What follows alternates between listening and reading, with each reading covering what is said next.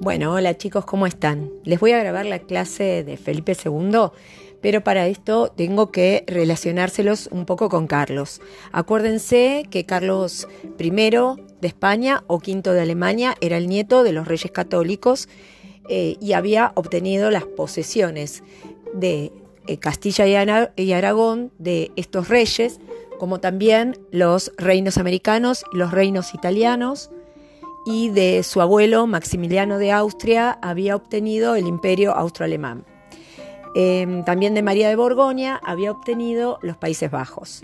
Bueno, cuando em, antes de morir Carlos decide abdicar al trono en favor de su hijo Felipe II, pero decide no dejarle todos los territorios a Felipe porque él consideraba que eh, había tenido que gobernar territorios muy extensos y había sido muy difícil.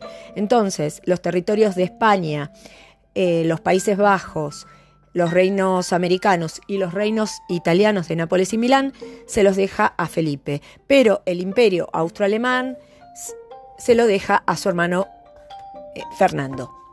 Bueno, Felipe entonces es hijo de Carlos I o V y de Isabel de Portugal.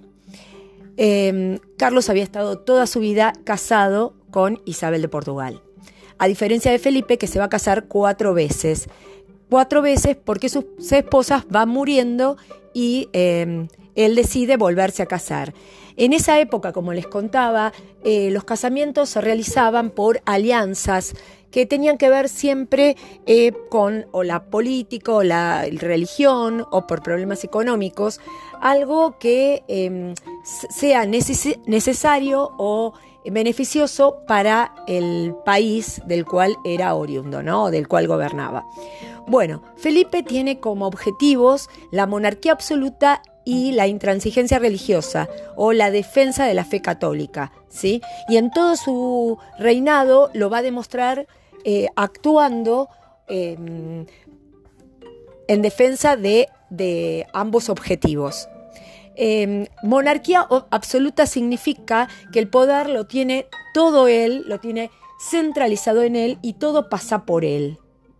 No delega, ¿no? Todo tenía que pasar por Felipe y Felipe tenía que tomar la decisión.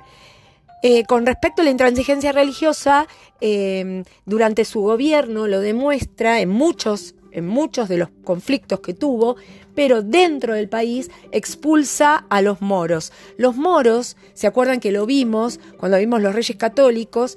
Em, que España había eh, estado Em, dominada por los moros durante toda la Edad Media y los reyes católicos se unen con su casamiento para expulsar a los moros. El último bastión moro es en, 1492 eh, cuando cae Granada y expulsan a los moros de España. Pero siempre quedaban algunos moros viviendo en España y eh, Felipe los va a expulsar definitivamente porque no aceptaba otra religión que no fuera la católica y los moros no ejercían esa religión. Bueno, em, él, como les dije antes, se casa cuatro veces. Esos casamientos que se realizan por distintas razones que tienen que ver con lo político y lo religioso, em, van a estar relacionados con los problemas externos que va a tener Felipe. Eh, él, se casa primero con eh, María de Portugal em, y eh, tenía ya, por ser hijo de Isabel de Portugal, tenía derechos a la corona de Portugal.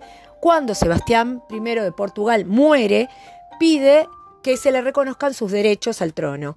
Como los portugueses no querían, porque no querían que Portugal y España se unieran bajo un mismo rey, no lo aceptan. Entonces Felipe organiza un ejército entra por la fuerza y se nombra rey de Portugal, uniendo así los dos territorios.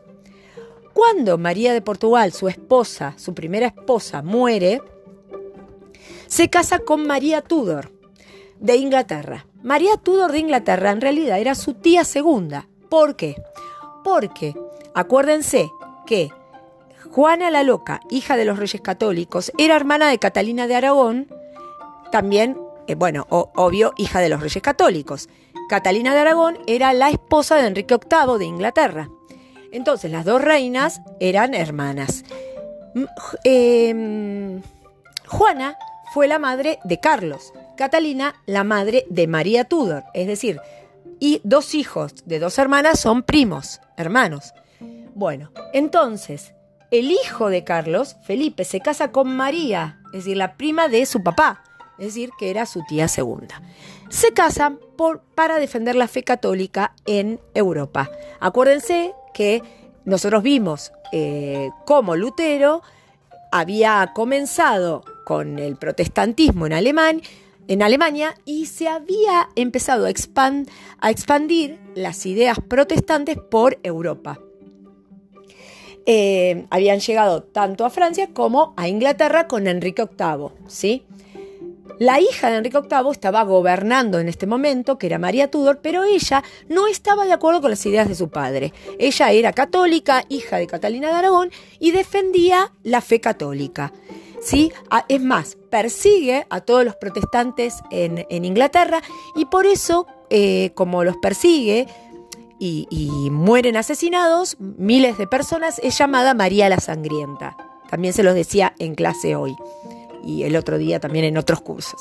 Bueno, em, entonces, em, em, Felipe y María mantienen una buena relación de sus países, es decir, España e Inglaterra tienen muy buena relación mientras duran los reinados de ellos. Cuando María Tudor muere, asume en Inglaterra su medio hermana Isabel I, hija de Ana Bolena y de Enrique VIII. Es decir, Ana Bolena fue la causa por la cual Enrique se separa de Catalina de Aragón. Entonces, los católicos en Inglaterra no la consideran como una reina legítima. Para ellos no era legal que Isabel llegara al trono eh, porque en realidad eh, no era hijo, era hija de un matrimonio que no era legal, porque eh, seguía existiendo el matrimonio de cuando ella nació de, de Catalina de Aragón y de Enrique. Bueno, y consideraban que la reina legítima tenía que ser su prima María Estuardo, que era católica, ¿sí? Hoy en día sabemos que no existen los hijos ilegítimos. Todos los hijos son legítimos, son legales, no, no existe. Pero en esta época era muy importante, sobre todo en la nobleza, el tema de ser hijo de un matrimonio eh, eh, realizado eh, por, digamos, en el seno del catolicismo, digamos, ¿no? No existía el divorcio para los católicos, sí van a empezar a existir para los protestantes. Bueno, em, entonces em, no aceptaban a Isabel. Entonces las relaciones entre Felipe e Isabel, es decir, entre España e Inglaterra, empiezan a cambiar. Es decir, ya no hay buenas relaciones entre ambos países. Para colmo, Isabel lleva a cabo una política persiguiendo a, en realidad, contratando a corsarios y hasta piratas para atacar a los buques españoles que venían de América trayendo productos. Eh, y para colmo, cuando Felipe se quejaba ante el, gobierno inglés, eh, la reina no aceptaba que, que hiciera tal cosa, ¿no? Que ella no atacaba a los buques. Pero la gota que rebalsa el vaso es cuando Isabel mata, manda matar a María Estuardo, la reina que los católicos consideraban como la reina que, eh, legítima, ¿sí? Para gobernar Inglaterra. En realidad, eh, María Estuardo era la reina de Escocia. Escocia e Inglaterra se enfrentan eh, justamente por esto, porque María quería apoderarse del gobierno inglés. Es tomada prisionera y la tiene, Isabel la tiene prisionera 17 años en la torre. Pero no es que no, le, no la dejaba tener visitas, ¿no? Tenía visitas, amigos, eh, eh, ciertas personas que Isabel le permitía, y en una de esas visitas no tiene la mejor idea que conspirar, la convencen, ¿no? Para conspirar contra, em, contra Isabel y tratar nuevamente de apoderarse del gobierno. Cuando Isabel se entera, porque tenía espías en todos lados, eh, decide eh, mandarla a matar. ¿sí? Bueno, esto es, como yo les decía, es la gota que rebalsa el vaso, porque Felipe decide organizar una armada para, eh, que se llama la Armada Invencible, de un montón de buques, con todo lo, mejor que tenían en esa época para invadir Inglaterra. Pero con tan mala suerte que cuando va a cruzar el Canal de la Mancha, eh, los toma de sorpresa una tormenta y los buques ingleses, que eran más chiquitos, pudieron maniobrar mucho mejor que los españoles y los vencen, los derrotan. Bueno, cuando... Em, bueno, este sería el problema con Inglaterra. Ahora vamos a ver el conflicto con Francia. Acuérdense, volvemos para atrás, que Carlos había estado en guerra con Francia durante toda su vida. Acuérdense que yo les conté que los territorios de Francia quedaron rodeados por las posesiones eh, de Carlos. Tanto Carlos I, que lo había heredado de su abuelo Fernando, eh, los reinos italianos de Nápoles y Milán, pero Francisco decía que él también tenía derechos a esos territorios. Entonces se enfrentan por esos territorios de Nápoles y Milán. No se llega a ningún acuerdo durante los reinados de Carlos y Francisco. Pero cuando eh, Felipe llega al trono, al, trono francés llega Enrique II. Y los dos reyes quieren llegar a un acuerdo. Por eso firman el acuerdo o paz de las damas, eh, que también se llama eh, Tratado de Cato Cambresis. Por ese tratado, los territorios de Nápoles y Milán quedaban para España. Y España entregaba los territorios de Toul, Metz y Verdún a Francia.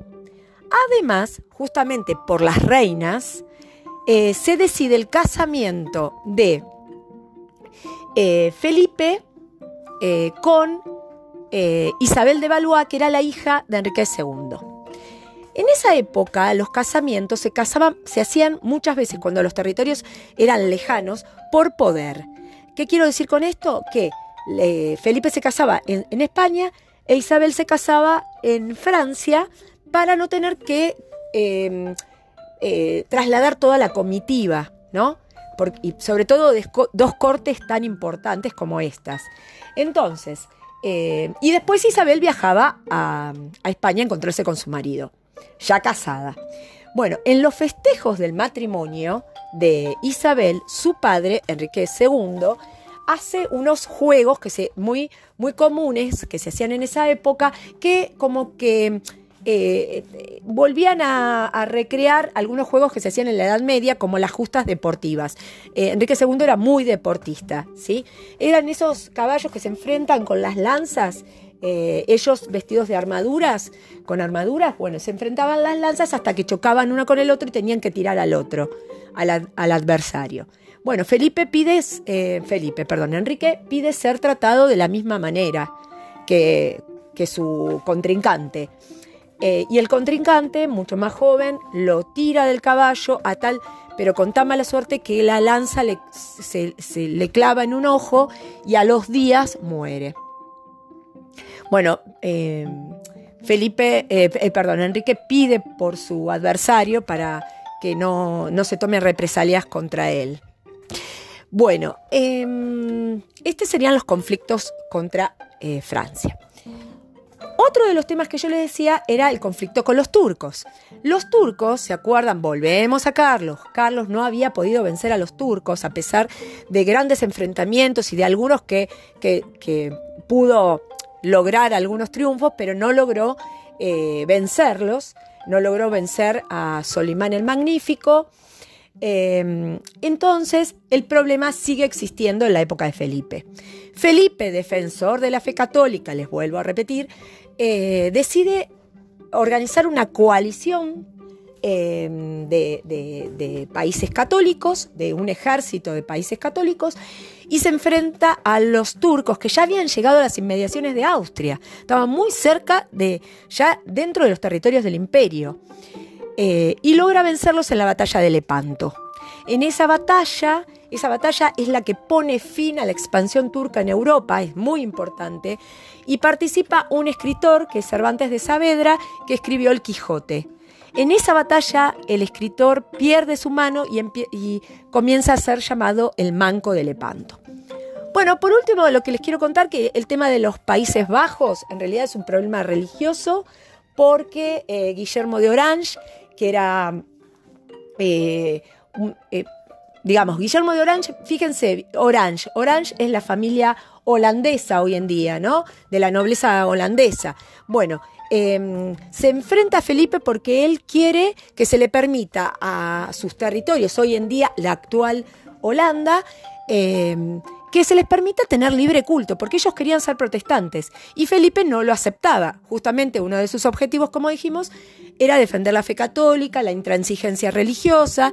Bueno, si bien eh, se enfrentan durante mucho tiempo, eh, porque Felipe no lo aceptaba, llega un momento que eh, no, no, puede seguir adelante con, este enfrentamiento y tiene que aceptar y firmar un tratado por el cual todos los territorios que, que pertenecen hoy a la actual Holanda se les permite ejercer el protestantismo. En cambio, a los que eran pertenecen hoy a la actual eh, Bélgica, que sería Flandes, Borgoña, esos territorios eh, tenían que mantener la fe católica. Bueno chicos, esto sería más o menos todo lo que les expliqué. Em, eh, así que toda la, la, guía que les mando la van a poder contestar con, con todo lo que les dejé, el cuadrito que les dejé en el foro y también con esta clase teórica. Así que bueno, les mando un saludo, los veo la próxima.